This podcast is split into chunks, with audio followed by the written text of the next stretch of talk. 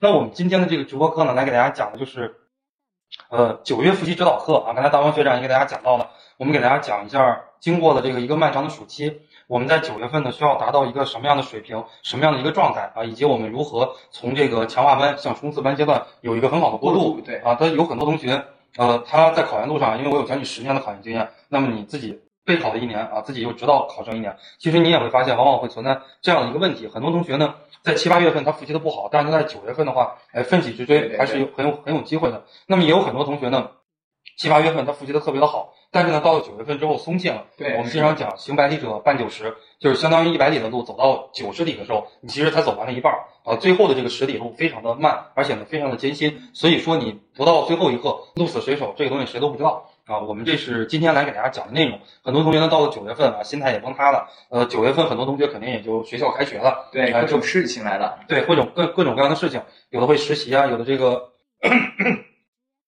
就比如毕业论文开题啊，对吧？然后还有的这个同学，哎，有可能还要上课、考试等等。对所以说呢，我们的问题比较多啊。我们呢，直接就是 言归正传啊，给大家来进行第一个板块的讲解。我跟大王学长呢今天的讲解大概会持续一个小时左右啊，会到九点十分左右。然后我们今天整体的直播课呢，会到九点半左右，所以我们会留给大家二十分钟的时间来进行直播答疑啊。所以我们第一个板块呢，来给大家讲一讲啊，就是暑期复习结束需要达到一个什么样的一个水平。呃，首先呢，由我来给大家讲一下，我负责讲英语这个板块。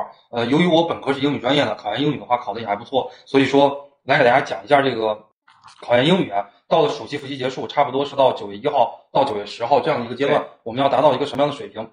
就是首先我说一点啊，大家可以认真记一下，我们今天讲的呢都是干货。呃，从明天之后呢，也会有老师把我们今天讲的内容来给大家作为一篇文章啊，来给大家再来复述一下。第一个板块呢，就给大家讲真题，除了最近五年，其他就都做完了。因为我们知道考研英语一的话呢，应该是有二十多年的真题比较有代表性，对但是最具代表性的话，其实是二零零五年之后的真题。最近的，对，最近的十几年，因为二零零五年之前他是考听力的，二零零五年之后他就不考听力了。呃，这是英语一的同学，那么英语二的同学呢，他只有十一年的真题，对，哎、就是从这个二零一零年到二零二零年掐头去尾嘛，他其实就是十一年的这个真题。呃，我的建议的话是最近，如果你考英语一的，留最近三年的啊作为模拟就行了。如果你考英语二，你也可以留最近三到四年题，因为英语二题比较稀缺嘛，特别少呃留到那个考前作为模拟考试就行了。那么除了最近两三年、三四年题，那么其他的这个题，大家就是建议大家都要高质量的完成，要琢磨完了。这是我讲的第一个板块啊，暑期复习结束，英语需要达到一个什么水平？那么第二点呢，就是大家呢尽可能要在规定的时间来完成这个真题，因为很多考很多同学在考研复习的过程中，他是分板块来做英语题的，对吧？嗯比方说完形板块、那个阅读板块、新题型板块、翻译板块、写作板块，你从来没有说拼到一起，三个小时你能不能做完？对吧？我我在考研路上，我虽然本科英语专业的，但是你一开始让我三个小时做这么多的题，我真的真做不完。对，我你想我专四专八的题我都做完了，但是考研英语的题，因为它更加看重于精读嘛，而不像我们普通四六级直接去找同一替换，直接有很多同学啊在三个小时之内他是做不完题的，因为我每年是监考啊嗯监我每年考试或者是监考，我会发现呢，大家做英语本来就慢，对吧？然后呢，我们很怕英语，对不对？我们在做英语的时候呢，又患得患失。平时呢，是是是，呃，平时比方说这个选项选 C 还是选 B，你随便手一划你就选了。但是呢，在考研的这个考场上，那你 C 和 B 汗都出来了。你 你那一划你就是两分呀。你想考研英语一共才有几个两分，就非常的那啥。我我在监考的时候就看到这个同学选了个 C，然后把 C 又描描 成个 B，然后把 B 又涂上，又涂成个 C。所以同样的一道题，可能平时你不需要花很多时间啊，但是呢，这个呃你在考研的这个考场上你会花很多的时间。你如果平时都三个小时都做不完这个题，那么你最后在考研的考场上一定是百分之一万做不完。那我们看看弹幕。看看弹幕，大家能不能做完这个真题？能不能在三个小时之内把所有的真题做完？或者说你从来没有做过这个，呃，你从来没有，或者说啊，如果你从来没有做过呃写作题，那么你能不能在两个小时十五分钟把除了写作以外所有的题型都做完？不能是吧？不能的打个一，能的打个二。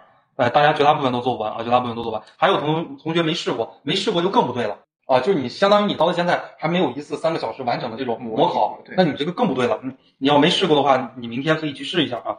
这是我说到的第二点啊，要在规定时间之内把题都做完。第三点呢，就是你能不能达到一个平均的分数。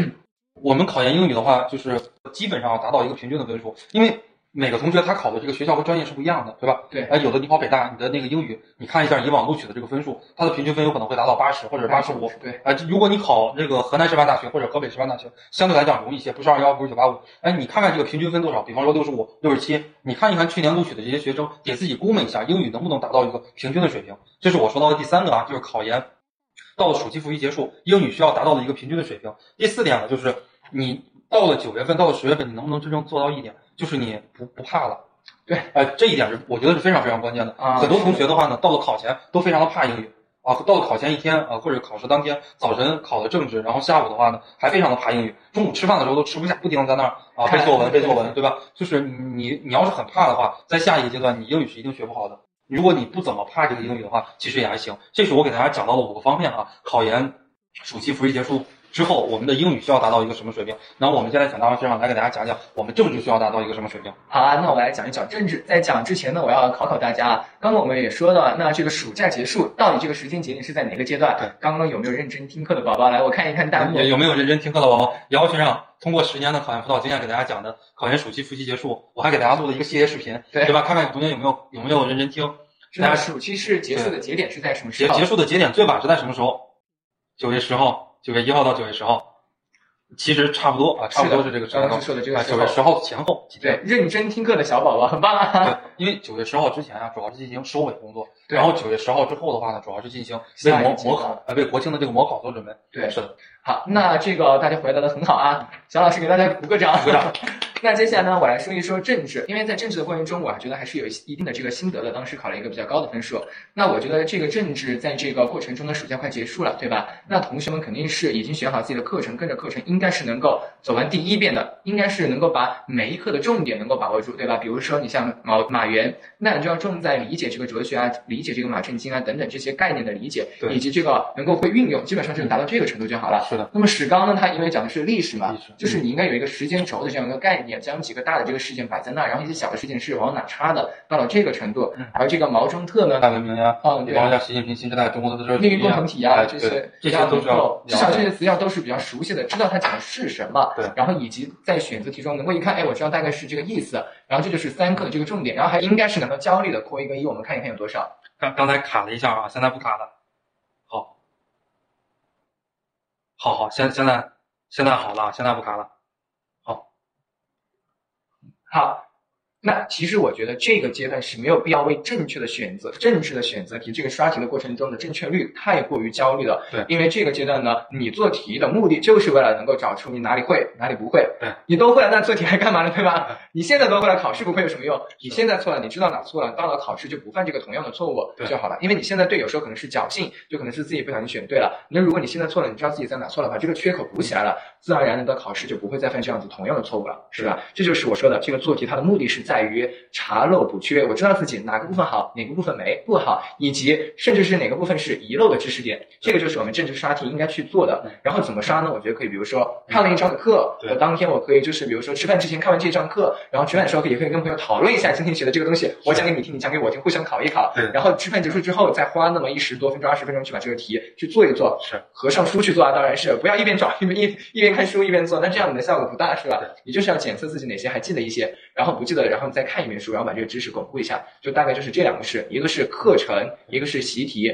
那么课程就是为了了解你整个的学科脉络、学科体系，而习题就是为了知道自己的缺陷，以及知道自己哪里会哪里不会。是的，是的，尤其是政治这门学科，它是没有教材的，所以说课程和习题这两个板块就其实就显得尤为重要。它跟我们教育学还不一样啊，我们教育学的话呢，它是有教材的，所以下面呢，我来给大家讲一讲我们这个教育学这个板块。